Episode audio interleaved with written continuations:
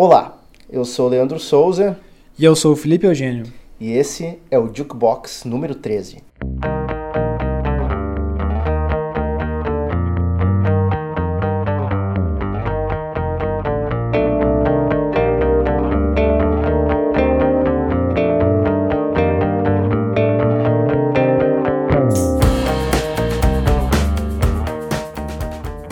Pessoal, sejam todos bem-vindos e bem-vindas ao nosso episódio de número 13, nosso 13 terceiro episódio. Mas olha só que conclusão maravilhosa, Lipe. É, não, mas eu acho que eu tenho, eu tenho mais a dizer, né? O número 13 é um número supersticioso para muitas culturas, um número de azar. E para algumas pessoas, um número também que simboliza a democracia, né? é verdade, é verdade, né, Lipe? Mas Nem todo mundo concorda. Mas enfim, né? Chegando aqui a nossa 13 terceira edição do Jukebox. E como já estamos, já passamos aí do encerramento do terceiro trimestre aqui, é, né? Basicamente em novembro, a gente ainda aproveita para passar a régua, como já é tradicional a gente fazer aquele aquele le- levantamento, aquele balanço do, né, trimestral das melhores coisas que passaram pelos nossos ouvidos, né, Lipe? É, praticamente o que a gente mais fez nesses três episódios aqui é fazer essas listas de trimestre. E é isso aí, a gente já tá até atrasado e Mas isso não quer dizer que a gente não tem bastante coisa boa para falar, né? Isso, isso que é o, o mais legal de tudo, né? não, tem muita coisa boa e até foi bem difícil, né, de decidir, porque várias opções. É, na verdade eu acho que tiveram, metade da lista foi bem fácil de escolher, porque foram coisas que realmente impactaram, mas de resto, assim, foi muito consistente, até que a gente teve que fazer uma, por eliminação pra gente saber o que, que ia colocar de, né, entre os melhores, assim. Mas realmente foi um, um trimestre bastante produtivo, com várias bandas consagradas e outras que a gente nunca tinha ouvido falar aparecendo, né, assim, né, bem Isso. equilibrado. É, e pro quarto trimestre, né, o último do ano, tem já saiu bastante coisa boa. E isso aí vai ficar para já uma edição de melhores do ano. É, né, Leandro? Isso aí a gente daí já depois já coloca tudo empacotado no, num podcast dos melhores do ano. Talvez a gente faça que nem a gente fez né, de 2018, que é fazer os 20 discos, né? Talvez. Porque tem muita coisa pra falar, então. uh, mas eu acho, eu acho legal esse levantamento até pra gente, a gente manter o nosso controle, né? E, ob- e obviamente dar dica pro pessoal aí que talvez não tenha o mesmo tempo, a mesma disposição que a gente de ficar fuçando em um milhão de coisas novas que é lançado. Tipo, qu- quantos discos são lançados toda semana, né, Li? É, e falando em novas coisas, novidade, a gente vai estrear também um formato diferente pra gente. É, isso daí, até pra aumentar, digamos, o nosso, nosso, nossa maneira de falar, de falar desse conteúdo, tanto no Spotify quanto fora dele, né? A gente vai deixar isso aqui num formato mais podcast, embora ainda vai ter bastante música, a gente vai botar trechos das músicas para vocês ouvirem, mas a gente vai, vai deixar de ser um programa de rádio barra podcast para ser realmente um podcast, né? Esse vai ser o primeiro experimento que a gente vai fazer nesse novo formato. Então, antes de a gente entrar na parte musical, a gente deixa os nossos recados agora no início. isso aí. Ah, nosso Instagram, instagram.com.br jukebox. Que, que toda semana tem, né, os lançamentos, né? É, então a gente. Nos stories a gente trabalha toda sexta aí os lançamentos da semana com altas dicas É, o que tem de quente pra você ouvir. E que acaba nesse melhores do trimestre. Exato. E também toda hora a gente fica aí botando conteúdos bem legais. Então segue a gente lá no Instagram, no Facebook, É, que tem sempre, alguma, facebook.com.br jukebox. tem sempre alguma coisinha lá, né? E Mas- não deixe de seguir a gente aqui também no Spotify, né? Com certeza, é pra ficar sabendo de primeira mão quando a gente postar coisa nova de, de podcast. E todo o feedback e comentário aí também fica aberto os nossos comentários nas redes. Com certeza. E dados os recados, acho que podemos ir para o nosso primeiro álbum. Try, won't you try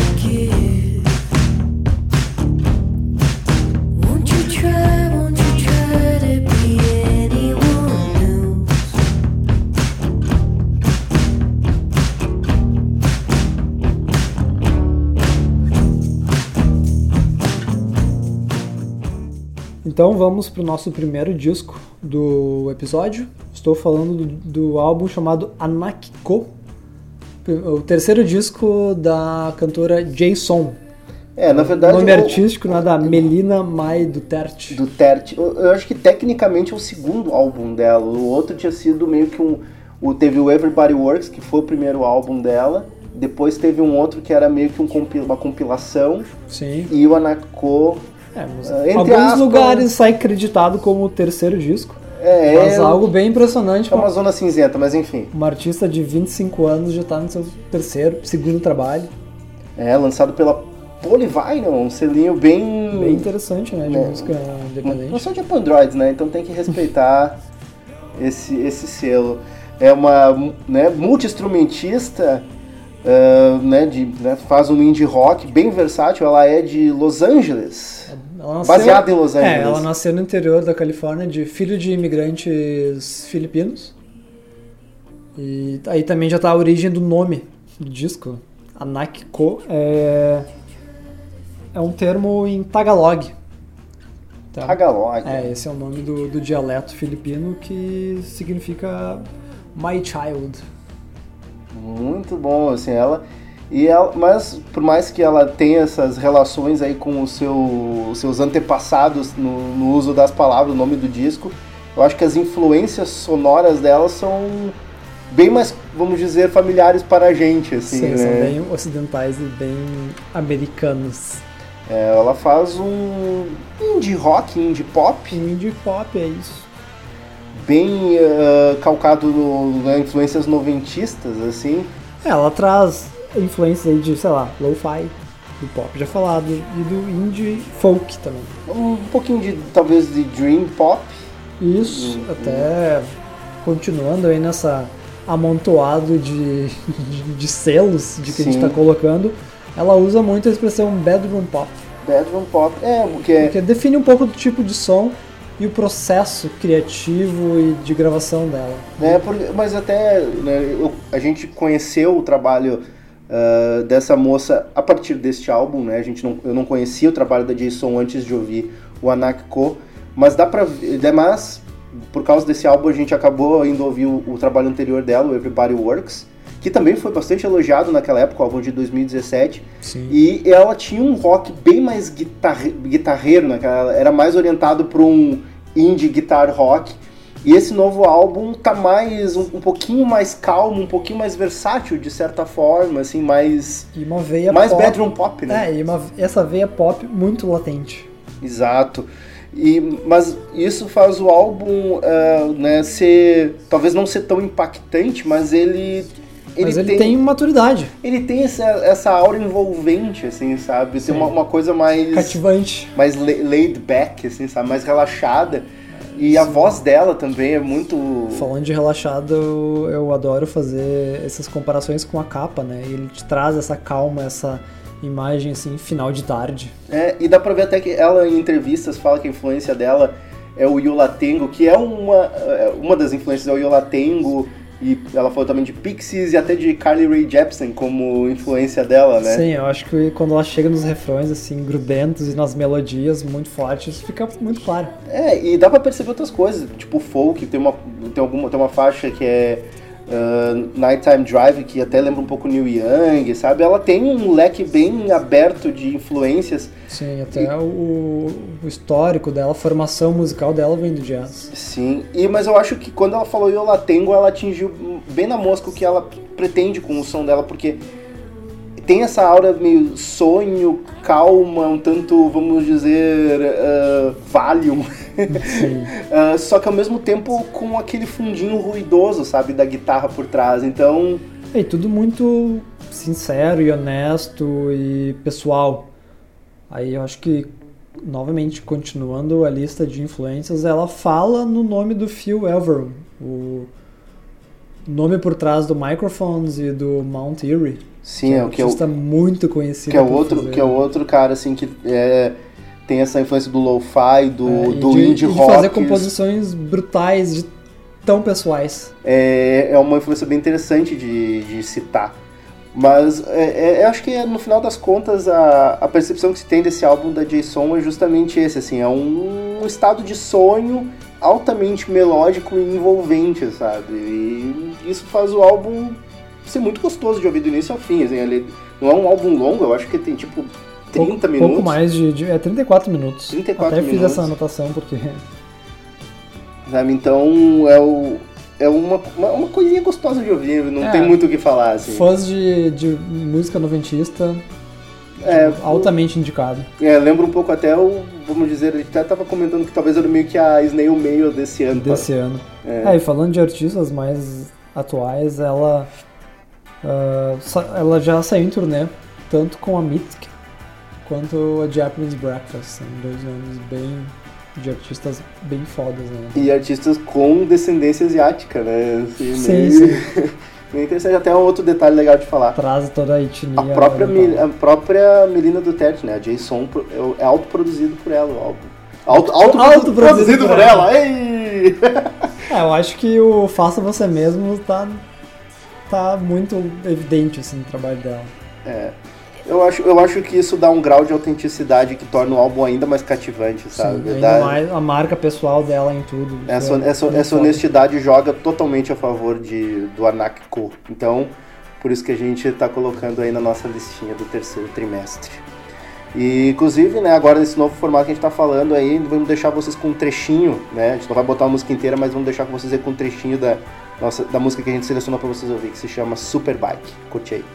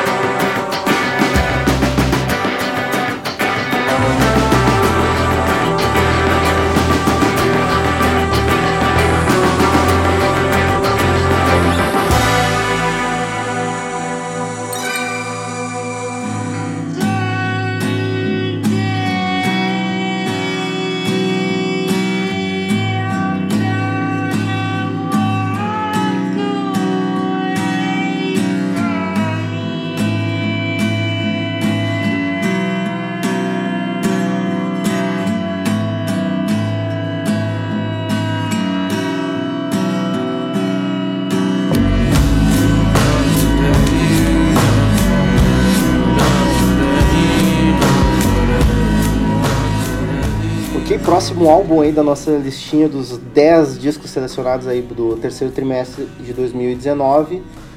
Vamos chegar num cara aí que já tem uma ficha corrida bem extensa aí, apesar de ser um cara relativamente jovem. Estamos falando de House of Sugar, oitavo álbum Oitavo álbum já. do, do seu Alex G, ou Sandy Alex G. Ou o nome completo, Alexander Janascoli. Isso aí, um músico aí que começou totalmente no do it yourself, né? Já fazendo até um link com a com a Jason ali, porque cara que começou produzindo coisa totalmente independente, era músico de Bandcamp, Geração Bandcamp. geração Bandcamp, que né, ano a ano, lançamento por lançamento, tá ainda mais prolífico do jeito que esse cara é, foi ganhando, né, aumentando o seu profile. E esse aí, o House of Sugar, já é o terceiro álbum dele por um selo grande, né? Pela Domino, Pela né? Domino. Ah, o que, que eu posso dizer de House of Sugar é que pra mim já é um dos grandes álbuns do ano. Já pode dizer, já vai adiantar que vai entrar na tua lista de fim de ano, Lipe? É muito provável. E eu acho que eu, eu tomei essa decisão na primeira vez que eu ouvi o disco, de tão impactante que foi. Não, eu no primeiro. Na primeira música. Na primeira música eu já, eu já fiquei totalmente impressionado e de certa forma. Embasbacado Embasbacado pelo. com a qualidade do, do trabalho do, do Alex G. Esse cara, ele ah, vamos dizer assim, ele não inventou algo exatamente novo, porque tudo que ele faz é facilmente relacionável a grandes artistas do folk, indie folk, mas o cara, ah, vamos dizer, ele tá fazendo algo que talvez ninguém esteja fazendo no momento. O que ele faz é totalmente imprevisível. É, mas a gente, gente até vê as influências ali. Elliot Smith, Sparkle Horse. Sim, são nomes clássicos, são as primeiras coisas que surgem na tua mente pela bagagem folk.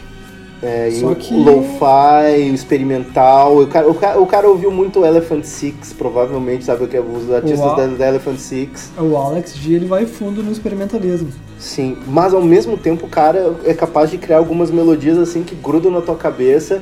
São umas melodias ao mesmo tempo que elas são extremamente tortas, recortadas, retorcidas e bizarras, né? Sim. Só que é pop, é grudento, é, é maravilhoso, cara. É difícil até de explicar. Ah, o Alex G ele tem essa áurea meio enigmática. Tipo, não é uma pessoa que tem alta exposição de mídia, muitas entrevistas. E ele traz isso no som dele, essas várias colagens que ele faz. Então, ele tem todo esse poder de melodia que é muito incrível quando de repente vem algum elemento totalmente inesperado, algumas colagens, um autotune na voz dele. Sim. É, o cara, ele. É, algumas vinhetas, tipo, Sim.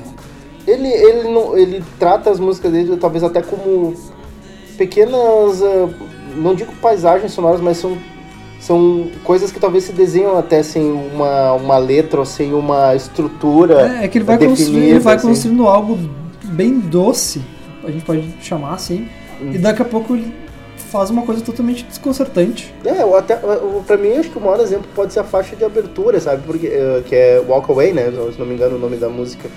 Que, ao mesmo tempo que ela é extremamente desorientadora, porque os vocais ficam se sobrepondo ou, ou aparecendo, às vezes, meio descompassados no andamento da música, só que é capaz de evocar uma, uma, uma resposta emocional tão violenta de quem tá ouvindo, assim, porque tudo faz sentido, embora esteja extremamente desorganizado de propósito, né? É, a sensação de ouvir o Alex G é meio como tá num sonho. Tu tá sonhando e algumas coisas parecem totalmente normais e tu começa a perceber aos poucos que aquilo não é real. Essa sensação etérea, aquela sombra, as coisas se arrastando, tem essa sensação na música dele. Isso é muito evidente. E isso é uma das coisas que tornam tão incrível. É, e, e até faz essa relação com o, o Sparkle Horse, que era um cara que ele trabalhava com muita melodia, só que ele não fazia nenhuma questão de trabalhar isso dentro de um formato, vamos dizer, convencional. É, Ele- é como se o inconsciente dele fosse, tomasse a frente da, da parte artística. É, talvez até um lance, eh, pode até relacionar, vamos dizer, guided by voice, sabe? Que às vezes uma melodia se destruía, vinha uma outra que engolia a melodia dentro da mesma música, sabe? É uma, é uma, é uma coisa difícil de explicar, é, é mais sensorial do que, vamos dizer, Botar em palavras. é né? do que analisável, sabe? Do que a gente Sim. tá falando. Então, Mas daí- uma coisa que é analisável, e pra chegar nesse, nessa sensação de baita disco, é olhar um pouco pra trás. Porque o, o Alex G, ele ficou conhecido pelo disco dele, o DSU, que é de 2014. isso. E aí depois veio Beat Music, Rocket, que foram discos que garantiram o nome dele na cena como um dos grandes artistas. E vem o House of Sugar e ele traz todos os elementos que marcaram a carreira dele, só que com uma produção assim incrível, mas sem perder a essência de tudo isso que a gente falou. É, é como, vamos dizer assim, vamos dizer, um, um grande diretor independente resolvesse fazer um filme com um orçamento maior, com um elenco melhor, só que ainda assim mantém a sua personalidade, sabe? É, não, não se vende. Não se vendeu, ele man- manteve, manteve a integridade artística, só que, vamos dizer assim, com uma visão, com um escopo expandido. Eu Isso. acho que essa é a grande, a, a grande jogada do House of Sugar, sabe? E, e torna, possivelmente até, até o momento, acho que é o trabalho definitivo do cara, sabe? Sim. Assim, é o, é, o, é o álbum que vai definir o cara vai ter que superar esse álbum. Então, é, é- o Rocket foi um álbum que me chamou a atenção pro cara, eu achei um baita de um Pra mim disco. foi um dos melhores de 2017. Mas o House of Sugar eu acho que levou o cara para um novo patamar. Mais do que consolidou, colocou o cara como uma das principais vozes do indie rock ou indie folk no momento. Isso. assim. E pela nossa empolgação na hora de falar, já fica então aí a dica de House of Sugar como um dos grandes discos de 2019. E qual é a faixa que a gente vai deixar pro pessoal ouvir aí, Lipe? Fiquem aí com Gretel.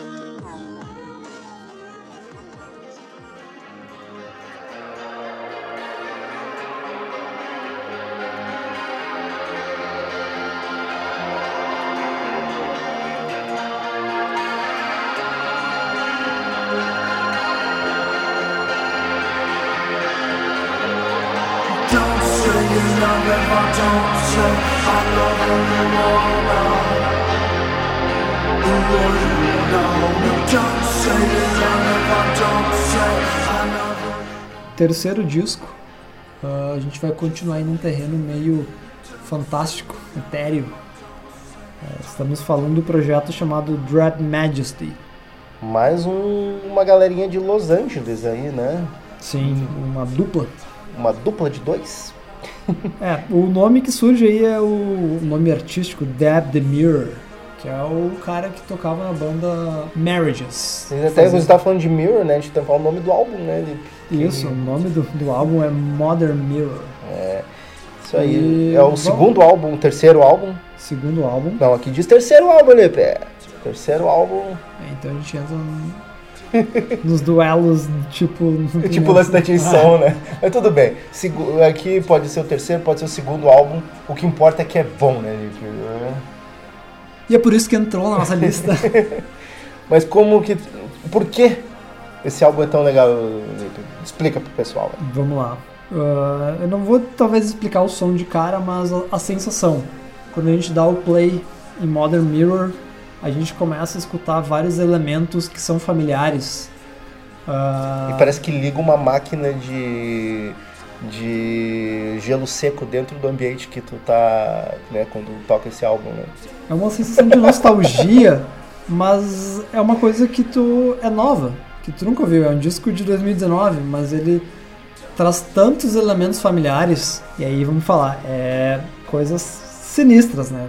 Dark Wave. Dark Wave, é. Daí o cara começa a resgatar lá o Sisters of Mercy, o, o- a depecheira clássica lá, um Black Celebration. Um Bauhaus, Peter Murphy, mas ele tem uma vibe também Dream Pop do um Cocteau Twins. Mas eu acho que a banda, né, ela- é preciso lembrar que por mais que a gente esteja falando de, de bandas aí, por exemplo, falou do Bauhaus, a vibe do Drive Majesty é É sintetizadores, né? sintetizador, é batida eletrônica e é muito sinistro. Sim, é, é- basicamente é, tecla, é, é uma dupla, né? Teclado Sim. e guitarra. Então é, são essas atmosferas aí com aqueles, aqueles riffs de guitarra extremamente equados. e- Carregados, aquela nuvem. E, aquela cama de teclados, aquelas batidas obviamente oitentistas, né? O- É, eu acho que as batidas também têm algo de New Order. É. E até o Ministry no início da carreira. É, eu, eu, eu pensei muito em Sisters of Mercy ouvindo Sim. o, o, A bateria o eletrônica. É, exatamente. pra- E pra- a voz do Peter Murphy, aquela voz barítono. É, o próprio, o próprio cara do Sisters of Mercy também tinha uma voz assim, que eu esqueci o nome agora, o Andrew Eldritch, acho que era o vocalista do Sisters of Mercy.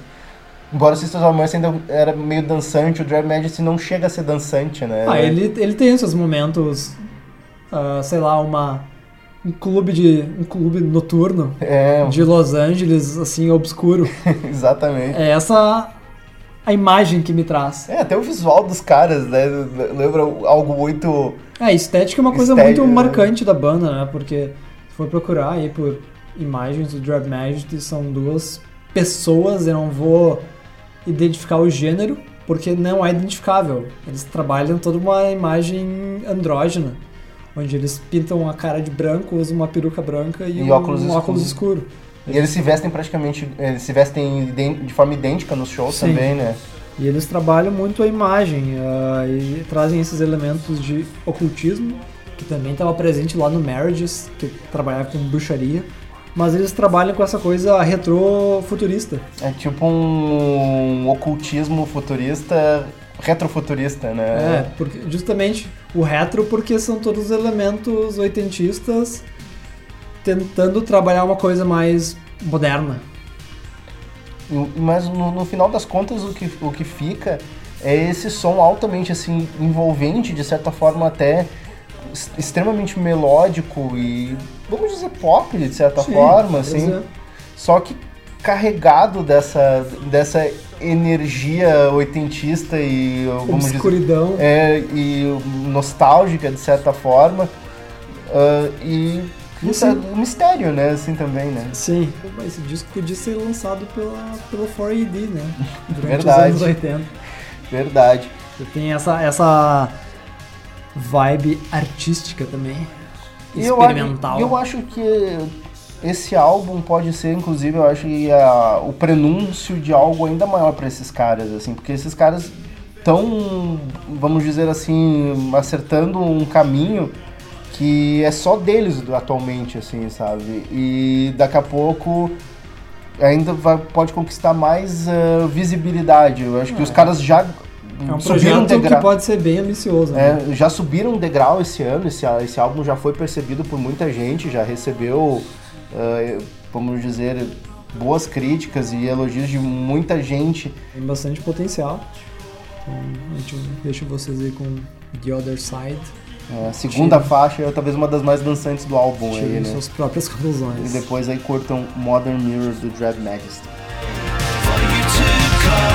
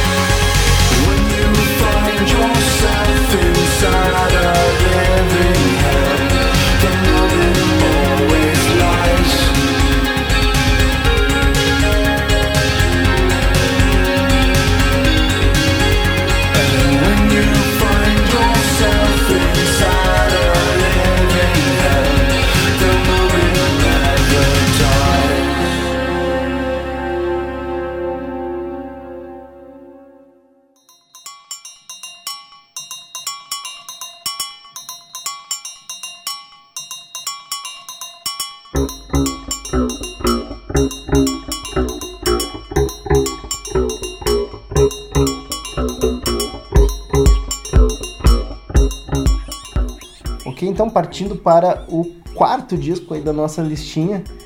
Agora descemos, né? Descemos e vamos um pouco para a direita no globo ou na Terra plana. É. e vamos diretamente para Kinshasa, no Congo, para falar do pessoal do Cococô e o seu álbum Disco de Fongola. estreia. Disco de estreia chamado Fongolá. Esse projeto aqui é muito interessante, assim, do surgido em 2016 de uns músicos arti barra artistas de rua ahn, que na verdade o Cococô se, se ah, coloca como um coletivo artístico e não exatamente como uma banda eh, que surgiu, né? Já falei em 2016 Na República Democrática de Congo. em Kinshasa, na República Democrática do Congo, e fazia música com instrumentos improvisados de sucata. Né, um baixo improvisado com, sei lá, um cabo de vassoura, sei lá o que.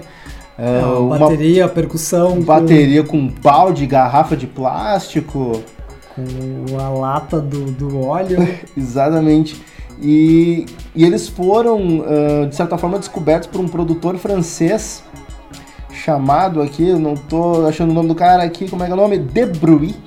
Não é De Bruyne? Descoberto, isso é tão colonizador vindo É do tão- francês. Exato.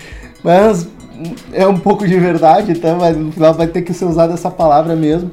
E esses caras aí, né, começaram a lançar singles eh, ao longo dos últimos anos aí, ganharam uma certa exposição, um pouco pela, pelo conceito, mas também pela música, porque a música é muito boa.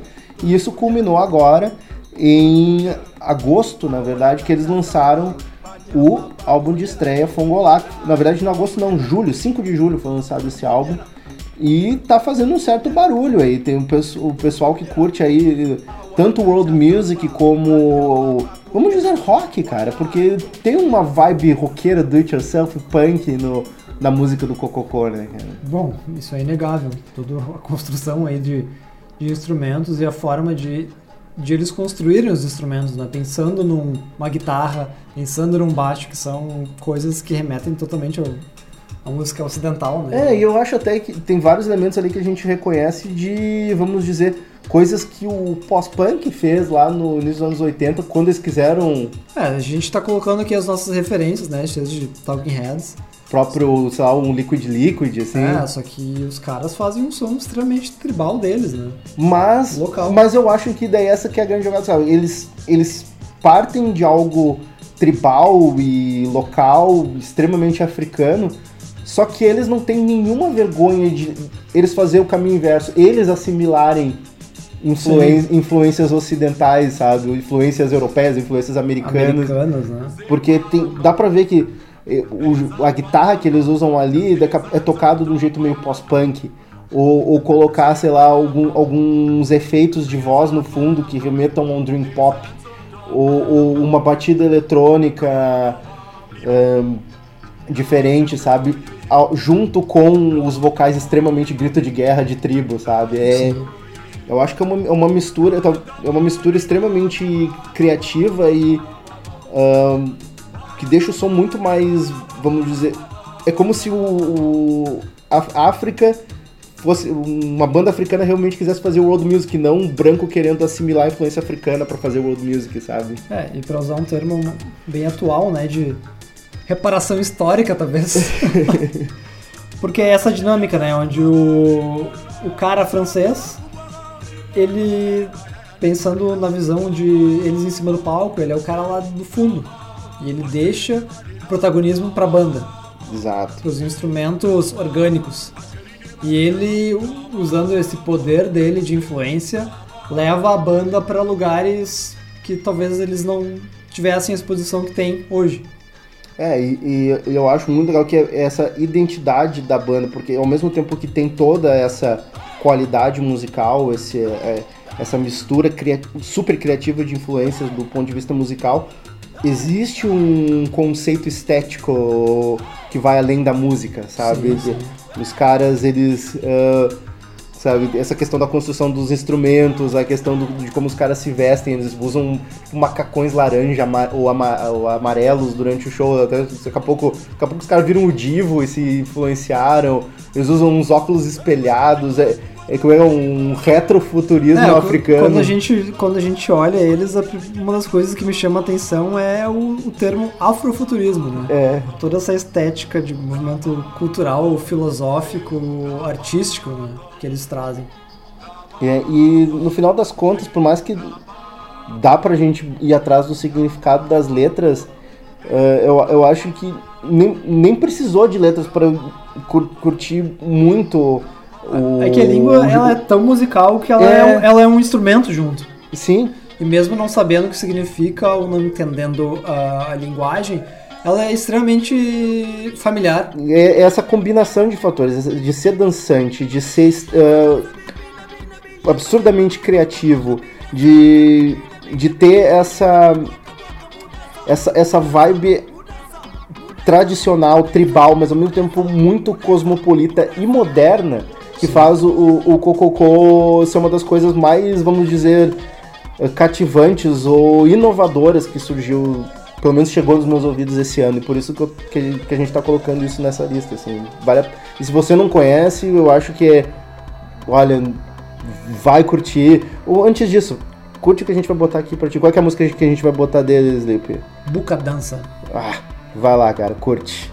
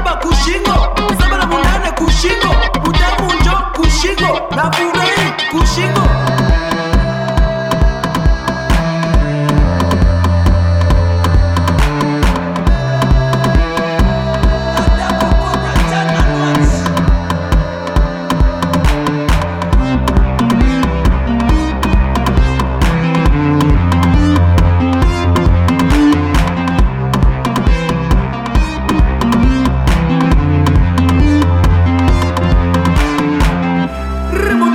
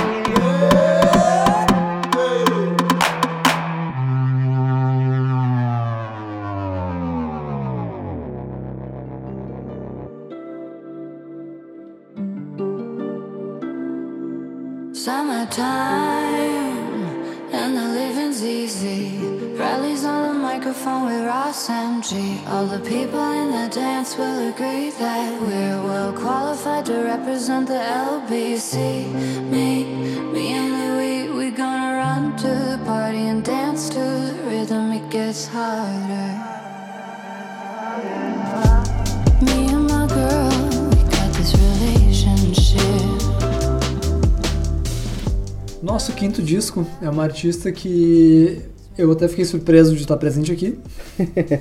Meio inesperado. Mas merecido, merecido.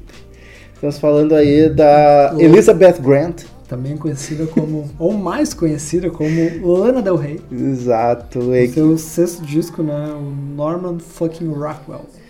Um álbum aí que tá surpreendendo não apenas o Lipe, como muita gente, né? Tá, tá sendo extremamente reconhecido. E eu fui entender, eu fui tentar entender o motivo desse reconhecimento e acabei me rendendo. Porque- Agora, Lana Del Rey também é sucesso de crítica. Exato, mas, mas eu acho que era algo que já estava a caminho, assim, porque ela era uma artista que demonstrava muita promessa e ela, vamos dizer assim, deixava claro que ela não queria ser uma, uma diva pop padrão ou convencional, sabe? Ela, Mas alguma vez ela já fez essa tentativa de ser diva pop? ela foi muitas vezes, ela é taxada ou vista por muita gente como uma diva pop. É, isso é bem interessante dela porque boa parte né, do- dos fãs, ou da base, que ouve Lana Del Rey também, né? Ouve a música pop tradicional. É, e- mas ela sempre meio que jogou querendo e não querendo ao mesmo tempo, assim, sabe? Porque ela sempre teve esse som um tanto lânguido, um tanto Triste. triste, dreamy, um tanto blazer. bla- é, blazer, com, o- com o pezinho no, no- no jazz. Ela já né, mostrava que não jogava exatamente o, o game pop quando ela lançou Ultraviolence em 2014, que é considerado, o, o- na verdade é o terceiro álbum dela, mas muitos veem como o segundo álbum dela, como Lana Del Rey, porque o Born to Die é considerado o primeiro álbum da Lana Del Rey. E que foi o disco, né, que catapultou ela para É, estrelato. E o Ultraviolence foi a primeira tentativa dela, assim, de mostrar que ela é uma, uma artista e não um produto pop, como tentaram vender ela várias vezes, assim. É, até o Born to Die, o Ultraviolence, no caso, tem produção do Dan Auerbach, do O Black, Black Keys. Keys, exato. E isso traz uma coisa mais orgânica e mais roqueira, né, pro som dela. É, e nos últimos anos ela, vamos dizer que ela continuou fazendo a manutenção da sua imagem junto ao fanbase, mas ah, não chegou a se destacar novamente do jeito que tinha sido o boom dela ali em 2012, até mesmo 2014.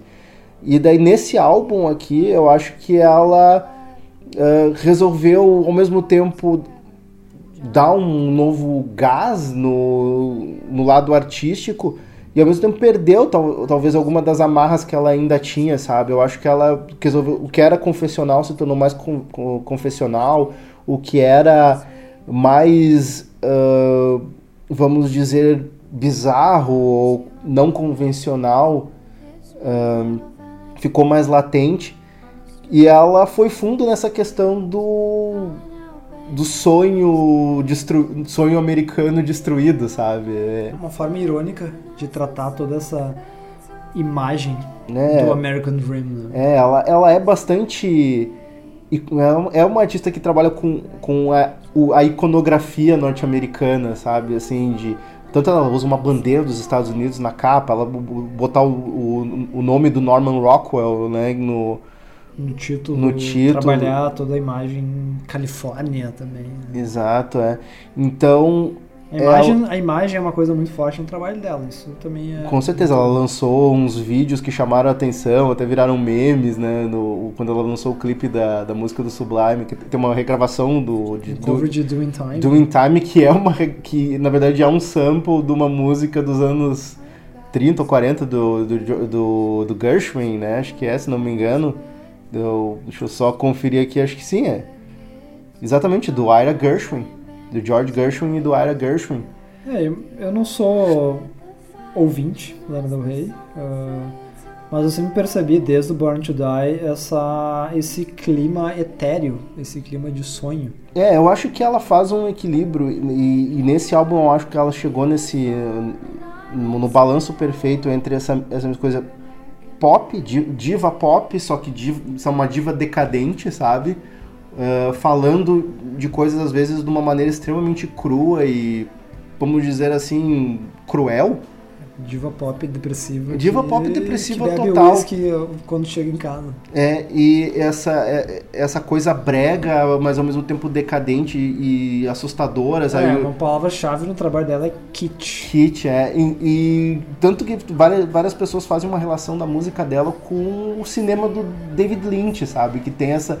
Ao mesmo tempo que tem esse fascínio e esse repúdio por- por- pelo glamour, sabe? Sim, também que é uma coisa meio brega, mas que é tudo meio estranho. É, e isso se reflete na música e nas letras. Eu acho que em termos de letras, esse álbum aí fo- tem as melhores coisas que a, que a Lana Del Rey já fez, assim, e tem coisas extremamente ambiciosas, assim. Tu Tem uma faixa de quase 10 minutos que é meio uma, uma suíte orquestral, assim, que ao mesmo tempo tem umas guitarras meio, meio dreamy. A gente dá pra dizer também da Lana Del Rey é que ela é uma das artistas que foi responsável por fazer um pouco da transição do que, que significa indie, né, para o público geral. Porque hoje a gente vê pessoas chamando indie rock, ou indie rock não, mas o que, que é indie como Lana Del Rey, como Solange. É, exato, mas é que nesse álbum eh, da Lana Del Rey eu acho que isso é, um, é um tremendo de um elogio, porque ela conseguiu usar o, vamos dizer, o léxico, o, o manual do pop Sim. a serviço de uma proposta que é vamos- Estranha. estranha e bem indie, pra se dizer, porque ela não tá mirando. Ela não tá mirando de propósito um sucesso mainstream, ela tá sendo uma artista que tem o, o seu currículo no mainstream, mas ela tá fazendo algo que não é pra As pretensões são não é pra deixar artísticas. algo de, é, não é algo para te pra te colocar numa zona de conforto, é algo inclusive pra te fazer me ficar meio desgraçado da cabeça. Então vale então vale o esforço e vale a, vale o elogio. É, acho que com certeza Norman fucking Rockwell vale a ouvida. E de música a gente fica com Venice Beach. Isso aí, curte aí.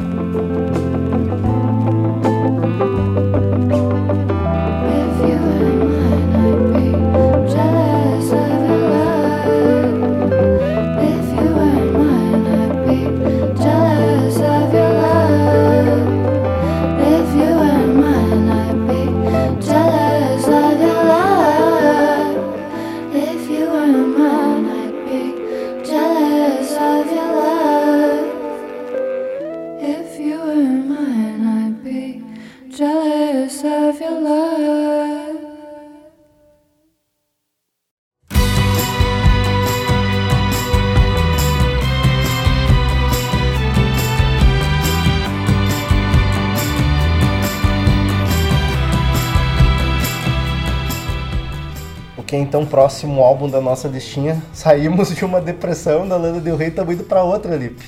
Vai indo pra uma, inclusive, bem pior.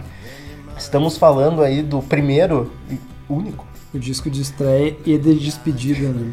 do Purple Mountains, mas você pode atender, né, mais fácil atender pelo seu David Berman, que descansa em paz esse sujeito, mas ficou aí como seu legado último, último atestado artístico, esse essa pedrada chamada Purple Mountains, né? E que baita registro esse disco confessional e de despedida, né?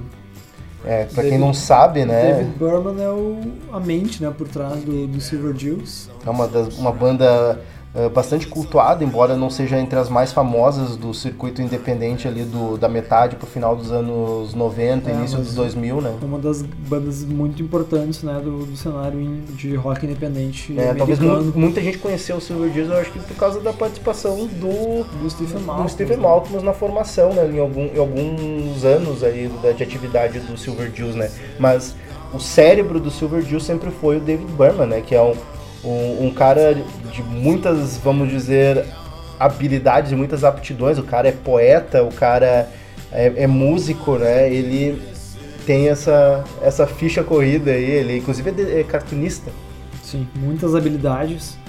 E o Silver Juice ah, encerrou né, as atividades em 2008 ou 2009. O último disco deles foi o Lookout Mountains, Lookout Sea. 2008. Eu lembro, é, eu lembro ainda do, do lançamento do disco.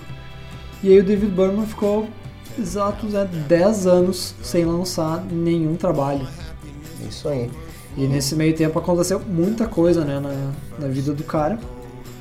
Uma vida muito marcada, né, pelo, pelos excessos com drogas e álcool. Ele sempre foi um cara muito atormentado, né? O David Berman, né? É, ele, mostrava, tem- ele, mo- ele mostrava isso nas letras dele. Ele Tem era um, no, no histórico dele, né? sim, o cara, ele era um cara mostrava extremo desânimo, desilusão e desespero com, vamos dizer, o American Way of Life. Sim. O pai dele, um famoso lobista né, americano, que representa tudo que tem de horrível no capitalismo. Extremamente incomodado, né, com a- tudo que representava a figura paterna Sim. dele. E ele passou 10 anos aí, de- né, afastado do, do cenário artístico, de certa forma até bastante desiludido com o cenário artístico, porque o último álbum oficial do Silver Jews foi recebido com críticas pouco favoráveis, né? o- e também não teve um grande, uma grande repercussão comercial, então né, tu vê um cara que já não é dos mais, vamos dizer, pra cima. Sim, centrados. É, e daí o cara né, Aí, o que- entrou em reclusão É, e pra contextualizar, nesses 10 anos que eu falei que aconteceram muitas coisas, foi o David Byrne perdeu a mãe dele, ele se separou da mulher dele e também acho que pra entrar nessa equação aí ele se meteu numa dívida absurda, Segundo aqui, foram mais cerca de 100 mil dólares em dívidas de cartão de crédito. vários dígitos, então soma tudo isso, né? Alguém que tinha um histórico já de tentativas de suicídio, E daí isso- é, e culmina né, nesse álbum aí, inclusive foi considerado, né, várias pessoas ligadas ao David Berman consideraram isso uma tentativa dele de tentar se recuperar financi né, financeiramente. sim, É, e lançado pela, pela Drag City. pela Drag City, né, um selo que ele já tem um histórico lá na Drag City, É. né, com o Silver Juice. o disco Purple Mountains, né? O mesmo nome da, da banda. E a gente deu todo esse background para chegar no disco, porque é basicamente assim, o- são 10 anos de, de dor e de Muito com- mais, né? completa apatia e, vamos dizer, falta de qualquer tipo de esperança com a, né? com a realidade, sabe? É, só que ao mesmo tempo que as letras do cara são um, um poço de pessimismo, Elas são ela- maravilhosas. elas são maravilhosas e acompanhadas de uma instrumentação assim belíssima. Sim, o David Berman ele tem essa capacidade, né? Tanto de como criar melodias incríveis, como letras irônicas e cativantes. É, é- é- é um disco que, que chega a ser, eu até falando pro Lipe quando a gente tava levantando a pauta, assim, é um disco brutal, é, é como, sei lá, te surrassem até a morte usando algodão doce, alguma coisa do tipo assim, sabe? É, não é desculpa pra falta de retórica, mas é, parece que falta até palavras na hora de descrever, né? O É. álbum e o sentimento carregado que ele traz, né? É, e a gente, nem chegou, é- a gente nem chegou na informação que é o principal aqui, que depois, né, cerca de um mês depois do lançamento do Purple Mountains, né, o David Berman faleceu, Cometeu suicídio. come- né? cometeu suicídio. Poucos dias antes de iniciar a turnê que divulgaria o álbum. Pois é, né, o que seria um retorno, de certa forma, triunfal de um cara extremamente cultuado no cenário independente, se tornou algo bastante trágico e, e- e deu uma dimensão totalmente nova, não digo nova, mas mais pesada e mais É, chega uma situação densa em cima do disco. né? perturbadora, né? É, e, e tu ouve assim, nem a, Então ouve- aí o, o que a gente fala de brutal vem à tona, né? é, Toda, é- todas essas letras confessionais. É, é tipo uma sensação de paz e tranquilidade que surge no momento que tu vê que tu não quer mais viver, sabe? Alguma coisa assim, sabe? É, meio consciente coletivo que existe, que antes de uma pessoa se suicidar, ela tem aquele último minuto de alegria. Antes É. de ela cometer de fato, ela tá decidida. E, e é, uma, é uma sensação que Então, faz muito sentido é ao isso, né? Essa é a muito impressão de ouvir o disco. É, e pelo fato do, do David Berman ser tão bom com as palavras e, e ser tão ah, um compositor de mão cheia, ele consegue desenhar eh, esse ponto de vista de uma maneira que pouquíssima gente consegue ah, e, e faz todo sentido quando tu realmente resolve prestar atenção no disco do Purple Mountains e isso é um impacto difícil de tu, de tu ter hoje em dia ouvindo o disco. Sim, e tudo isso aí falando musicalmente, né? Com indie rock misturado com classic rock. Uma, uma pitadinha de folk. E muito música tradicional americana, né? É. Que o David Byrne passou vários anos morando em Nashville. Então a gente percebe um pouco de, seja Neil Young, seja Bruce Springsteen, Johnny Cash. seja o próprio, né, a própria influência do indie rock, com, que obviamente tu enxerga um, um- negócio, um lance meio pavement, ou até mesmo Silver Juice, né, então ah, é, é, um, é um disco que mesmo você, que você não sendo um grande fã do Silver Juice, não, não tendo nenhum background de conhecimento do Silver Juice, é um disco que se tu dedicar os teus ouvidos, o teu, um pouco do teu tempo pra para ouvir e até mesmo entender o background por trás dele, é um álbum que pode ter um, um impacto emocional bem interessante, bem, bem To- poderoso. torna- Catapulta ele, torna ele ainda mais grandioso, né? Então, né, sendo ou não sendo um fã de David Berman, fica aí a sugestão. Não deixe de conferir Purple Mountains aí, esse testamento, de certa forma, do, do David Berman, aí, uma grande obra. Então agora aí para você ouvir então o Purple Mountains fica aí a, uma das melhores faixas do álbum aí, Drinking Margaritas at the Mall.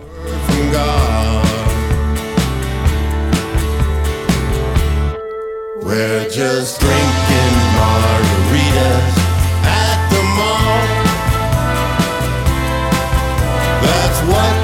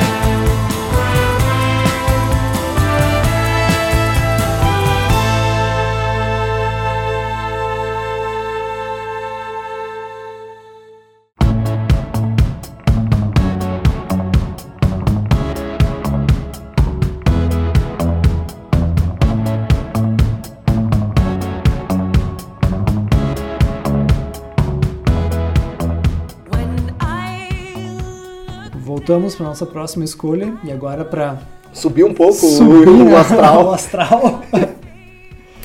uma tal, talvez uma das bandas preferidas da casa.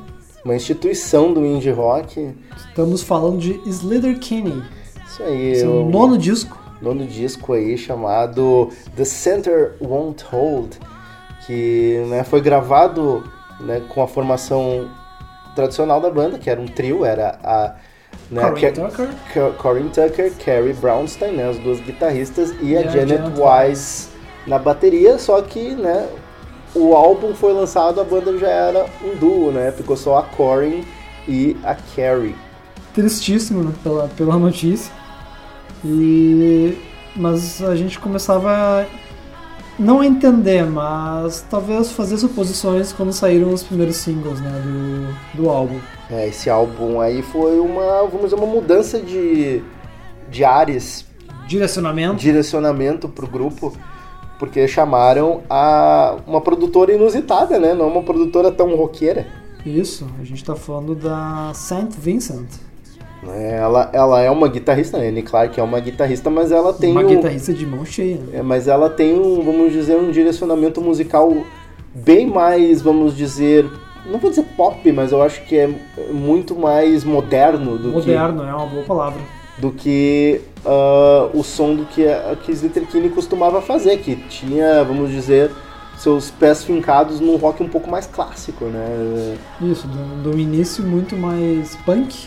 Punk com um toque sessentista, e depois ah, foi ah, agregando alguns elementos até mais guitarrísticos e hard rock no Isso, som é, à dela. medida que a banda foi evoluindo e foram mudando um pouco o som. Mas agora de fato é guinada, né? No som da banda. Eu acho que moderno é uma palavra boa pra falar desse álbum, assim, né? Uma modernizada. Sim, com certeza. É Essa abordagem mais pop, além de moderno, a gente pode chamar de ambicioso. Ah, com certeza. É, eu acho que é, o- é um atestado de, vamos dizer, evolução ou maturidade eh, sonora que elas quiseram fazer nesse disco, assim, de, de realmente ir além do que se espera de um disco do Slater Kinney, sabe? Ah, o Slither Kinney, depois do lançamento do The Woods, 2005, né? É, eles ficaram, elas ficaram 10 anos. Elas né? entraram num hiato e voltaram com o disco No Sudest Love de 2015, que é um baita álbum. Mas é um álbum tradicional, né? Um, um rock, rock tradicional. É, é, uma volta incrível, mas nada que nos surpreendeu. Trouxe- Surpreendeu, surpreendeu a volta e uma volta com tanta qualidade. É, mas não, não trazia novos elementos e uma nova dinâmica, que é justamente o que marca, né, o do Center Won't Hold. Pois é, e daí ah, essa produção da, da Saint Vincent é o que talvez elas queriam, elas necessitavam para levar esse som para uma dinâmica nova de É, eu não tenho dúvidas em afirmar que esse é o- é melhor disco de- em questão de produção. tá, sem dúvida. produção que o Kinney tem no catálogo. Ah, pior que não sei, velho. Pior que a produção do The Woods é, é do é do David Friedman, né? Foi- sim. Então, pra proposta daquele álbum, eu acho que ele tem uma tremenda de uma produção, assim. Sim, é, mas o Friedman às vezes erra a mão também, né? Hum. Assim como o Baroness desse ano. Pois é, mas Eu acho que é uma Mas produção é mais que- ambiciosa. Não vou dizer que é a melhor produção, mas é a mais ambiciosa definitivamente, assim como tu tinha comentado antes. Eu ainda continuo achando que é. Mas o que a gente não tem como discordar é que ele é muito elegante e é um disco sólido. É um disco sólido, é um disco que, que talvez levou umas duas ou três audições pra cair a ficha, É, né? eu ia complementar com isso. A gente que, que já escuta Slurkini há muito tempo e é fã do trabalho delas, as primeiras audições foram bem complicadas. É, é, o- Foram- foi, foi um pouco difícil digerir o que estava acontecendo. é, o- onde elas estavam querendo chegar, né, com isso daí. Sim. Até quando lançaram o primeiro single, uh, que foi Hurry On Home, né? uh, a melodia é claramente Slater Kinney, o vocal da Carrie não mudou, ela continua cantando daquele jeito. É isso, todos os elementos marcantes do Slurkini estão ali. Mas ela tem uma bateria muito mais cheia, parece uma coisa mais de estádio.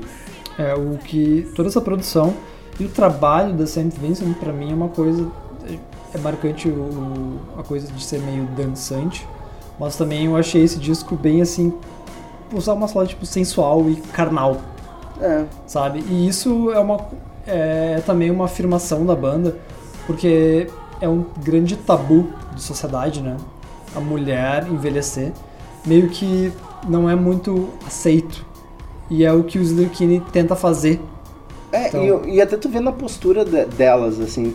Se tu vê a postura do Slater Kinney no seu primeiro período ali, né, até o Sim. metade dos anos 2000, elas eram minas, minas roqueiras, ah, sei lá, que usavam camisas e saias, assim. Hoje elas posicionam como mulheres sexy, assim, sabe? Elas abraçaram essa, essa feminilidade Sim, isso- mais, mais latente, mais sensual, essa coisa de idade, essa, né? essa Quando- segurança, né? Quando, quando é homem, aí cabelo branco, barba branca vira charmoso. E a mulher quando começa a envelhecer já parece que tentam tornar em algo descartável. Hum. E é que o Slurkini, tipo, inverte totalmente essa lógica. É, estamos falando de mulheres aí que já estão nos seus 40 e tantos anos aí, Sim. né? E, cara, eu né, posso dizer, eu vi um show delas aí faz. E aí tem o testemunho, né, do alguma- Leandro. algumas semanas, assim, ó. Cara, elas são badass no palco, assim. Chutam bundas. chutam bundas. A, a Carrie usando, tipo, mandando solo, solos furiosos na guitarra usando um vestido de couro, entendeu? Cara, Aí, tem, E- aí também tem uma influência É do Saint. Vincent, né? é rock and roll pra caralho. O mais legal de ouvir o The Saint Road é ver como elas estão seguras em fazer essa mudança no som, assim, sabe? E isso E que ficou bom pra caralho, né? é é que, é que é a gente que uh, teve que lidar com talvez a nossa preconcepção ou expectativa que tinha do O que, que seria um disco dos Lyric é, e daí ter e daí a gente até se ajustar o, a frequência e entender como que essa pequena subversão na verdade é uma tremenda de uma evolução, sabe? É, mas fica a dica, né? é Extremamente indicado tanto pra quem não tem tanta familiaridade com o Zirkini, vai, que o disco é incrível. E pra quem tem familiaridade, tenta até, até aceitar o disco, né? É, então para o pessoal aí pra gente ouvir aí eu fico aí um trechinho da do primeiro single do álbum aí Hurry On Home.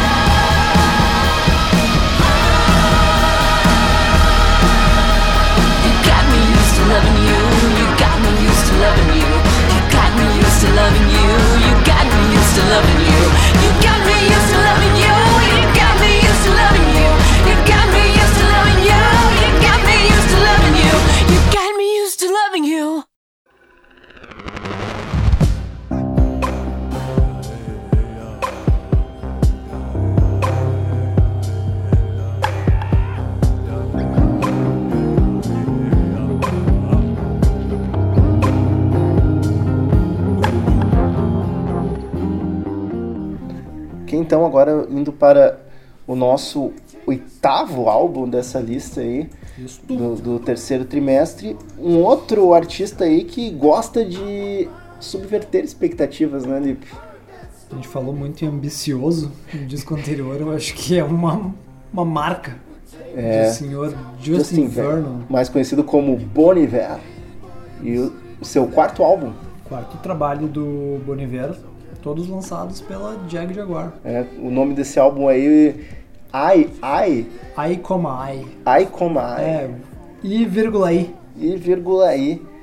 Né? Um cara aí que não gosta de fazer títulos tradicionais, principalmente nos dois últimos álbuns aí, ele tá meio que abusando da nossa paciência aí para títulos de discos e títulos de músicas aí, né? O, esse seu Justin Vernon aí não gosta nada, nada, nada de ser convencional. Não, ser convencional, talvez no, primeiro disco dele, e ainda assim, Um, um pouco no segundo, talvez, é, mas no terceiro esse cara chutou o balde e praticamente destruiu qualquer expectativa ou concepção que as pessoas poderiam ter dele, né? O álbum anterior, o de 2016, o 22 A Million, ou do- do 2016. né? 2016. E, de certa forma, agora o I, I é meio que uma tentativa dele pegar todos esses cacos do que ele destruiu no álbum anterior e remontar, né? É, eu acho que antes da gente entrar no disco, vale fazer. olhar um pouquinho pra trás na carreira dele, né? O Bon Iver, o projeto Bon Iver ganhou muito destaque com o disco de estreia, né? É, Forever, Forever Forever Ago, Ago. que é um disco incrível, mas de um artista solo folk. É, na- naquela época ainda era fac- facílimo de enquadrar ele no estilo, É, né? tu ouve e põe o selinho, né? Folk. O segundo disco dele, o Boniver Boniver, ele já amplia muito mais os horizontes. Ele já tem estúdio, ele tem muito mais. Folk, daí já- também já elementos, sei lá, de chamber pop. Ele traz violão, piano, sopro, orquestra, traz um monte de elementos que ampliam muito o que o folk dele extremamente emocional e, E, e, e também começou já a brincar com engenharia de estúdio, né? Assim, tipo. Isso. você já- tem um primeiro disco muito teoricamente simples, o segundo ele já começa a extrapolar tipo todas as possibilidades que ele tinha. né? né, Tipo, sei lá. tra- tratamento de alguns instrumentos, tratamento da própria voz dele, né? Sim, Assim. toda a dinâmica vocal dele, sobrepor vozes. É, e daí no, no 22 A Million, Terceiro disco dele, né? ele pegou tudo isso assim e simplesmente destruiu. O- É, se ele tinha ali o, o selinho dele de folk, ele simplesmente chuta isso muito longe. É, ali, ali foi o. Foi uma ruptura foi uma total, ruptura, né? Com, é. com toda a carreira, tudo que ele tinha construído até então de imagem, de som. É, ele meio que deu um que fez uma, deu um meio que um KJ ali, sabe? É, no. É, No, no acho que foi o 22 momento até que ele teve contatos com Kanye West. Exato. Começou, quis- né, começou a agregar elementos eletrônicos no som dele, meteu, processou e reprocessou a voz em autotune, sendo que talvez o cara nem precisava. E as músicas são é, recorte em cima de recorte. E Embo- Embora ainda tivesse. as né, melodias a- estão todas lá, só que é tudo num cenário caótico. É, e eu acho que da- aqui no, no, No I como I é um certo recomeço de. É uma- Ou não, eu não chamaria de, de recomeço, mas. Ser um resumo? Um resumo, tipo, um, um capítulo final. Né? Porque tem até essa divisão dele. é um coisa- ciclo, né? Uma coisa bem conceitual das estações. Então, essa é a última estação que ele chama. E aí, o I como I fica voltado pro outono. Começou com o Emo, Emo, For Emma Inverno, Bon Iver Boniver Primavera. Tem o verão, não tá na ordem cronológica, mas é como ele separa, né? O ter- o 22 é verão e agora chegaria no outono, né? Isso, do, do Aikomai, que é esse capítulo final, onde ele pega os elementos de todos os álbuns que ele já trabalhou. E ele cria uma coisa extremamente completa. É, eu, eu, eu acho que ele realmente faz esse, esse balanço, assim, que tem, tem coisas que são bem mais, vamos dizer, folk, mais cruas, tem coisas que remetem ao experimentalismo do 22 e tem, tem coisas que traz, aqui, e traz aquele som mais cheio e requintado do, rodeios do de- segundo do álbum. é, do segundo álbum.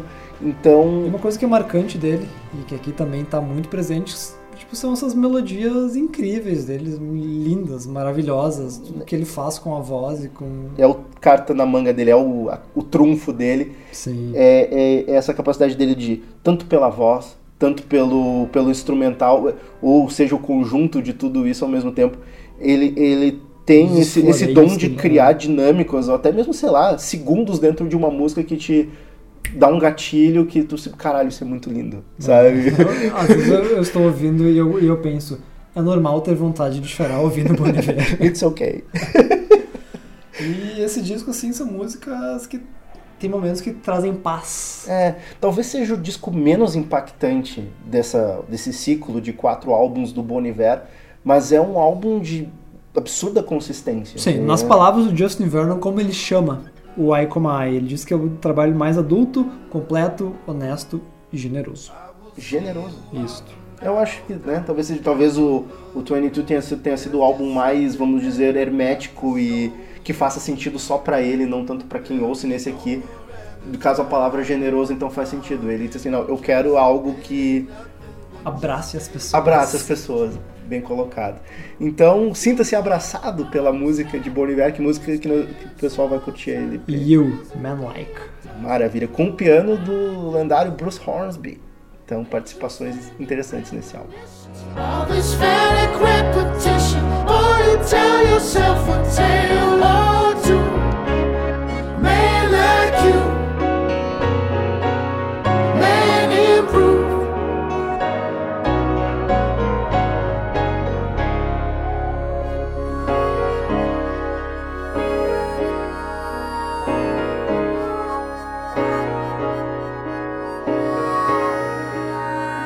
Well, I know that we set off for a common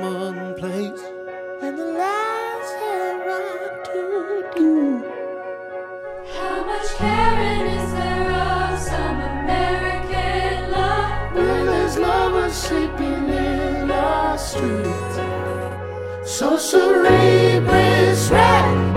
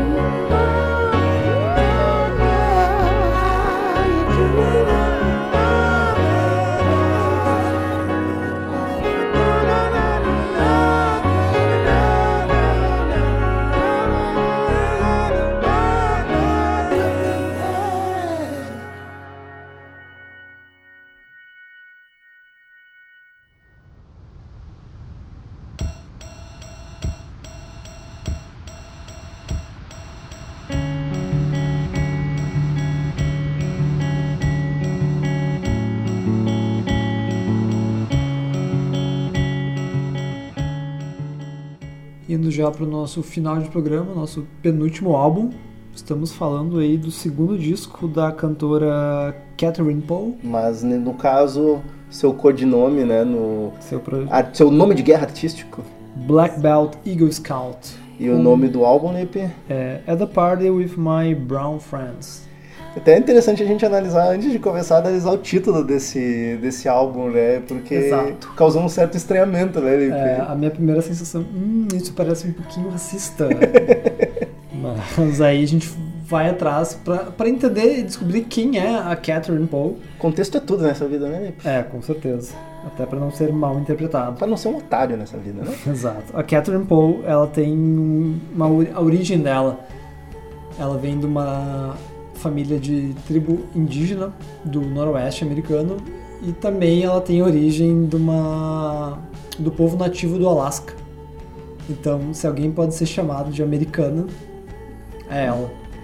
E ela abraça, de certa forma, esse, esse background dela. Tanto até que ela fala que as influências do som dela, né, por mais que o som dela seja visivelmente ou facilmente identificável como indie rock ou rock alternativo. rock alternativo, ela, as influências dela é rock alternativo, obviamente, post-rock e música tradicional nativa americana. Nativa americana, O né? primeiro álbum dela foi de 2017, 17, que chamou muito a nossa atenção, né? chamado Mother of My Children.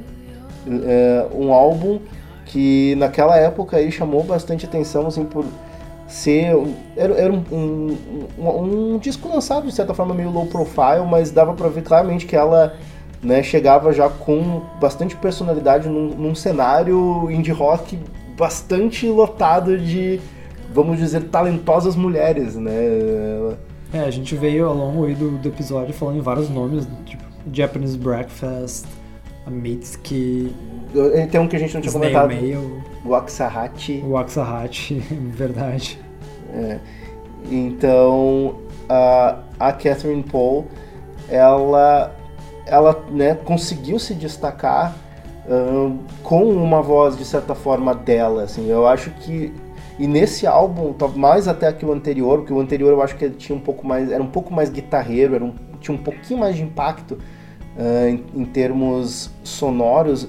Esse álbum, no primeiro momento que eu ouvi esse álbum novo, At the Party, ah, ele me pareceu menos marcante e num primeiro momento não me impressionou. É, e é que justamente né, esse contraponto, a beleza do, do disco tá justamente na, na minúcia, Na na sutileza, né? sutileza né, do, do álbum.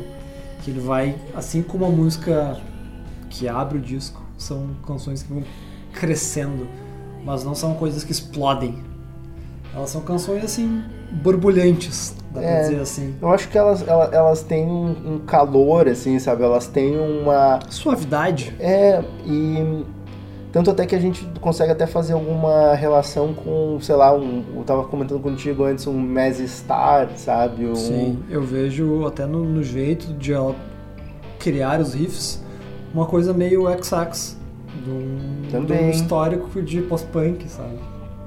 Então, ela, ela usa muito esse, é, é, essa coisa sutil, essa coisa mais é, singela. Quando tu ouve o trabalho dela, tu não, tu não tem que esperar algo que te impacte tanto, ou algo que te faça, meu Deus, que, que rock do caralho, assim, assim sabe? É uma, é uma beleza que vem de um lugar mais calmo, sabe? Sim, são elementos eu acho assim comuns do, do Dream Pop. É, Uh, consigo pensar também no Beach House. tu consegue realmente perceber a, a beleza por trás das composições. E, a- e as letras também são muito boas. É, e falando em letras, composições, tudo é feito por, pela, pela Catherine Paul. Ela é autodidata. É, isso, é, muito, legal. interessante a gente ler um pouco o histórico dela. Ela aprende a tocar flauta e alguns instrumentos na escola, mas aquela formação tradicional. Até que ela descobre Nirvana e Hole no VHS. E não sei, ela é muito mais nova que a gente, mas pega essas referências e a forma de ela aprender é pausando o, o vídeo e vendo as notas que os artistas fazem para para aprender a tocar uma guitarra. Ela tem uma relação com uma comunidade que historicamente é marginalizada, né? Sim. E ela, ela fala um pouco disso, assim, de, até o nome do disco fala, né? Fala claramente de- dessa, Sim. Dessa questão tanto preconceituosa. Então as letras dela tratam Até disso. porque ela ganhou essa essa visibilidade e ela começa a tocar para plateias majoritariamente brancas, né? É. Então ela, ela usa a voz dela, que é um, é um estilo indie rock, o rock alternativo, de certa forma saiu do cenário universitário de jovens brancos.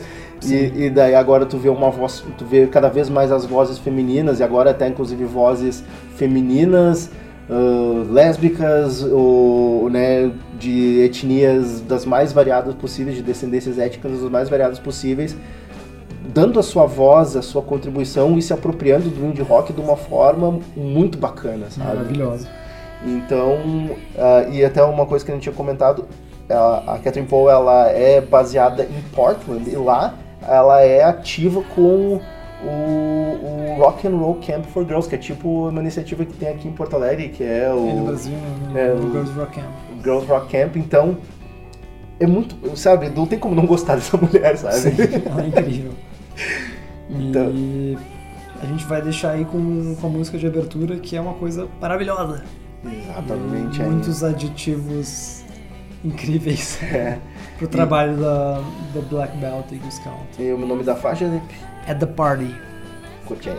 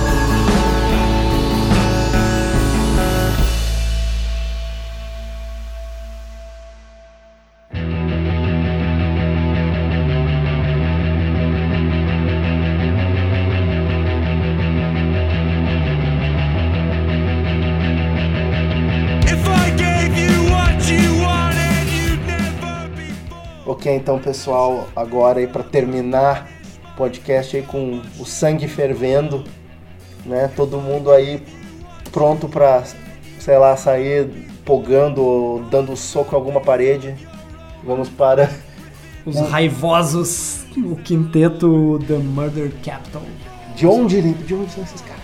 Dublin City, na Irlanda, com seu disco de estreia When I Have Fears. E que disco de estreia, né? A gente achava que teria, né? Já, já teve um grande disco de estreia saindo de Dublin, de Dublin esse ano.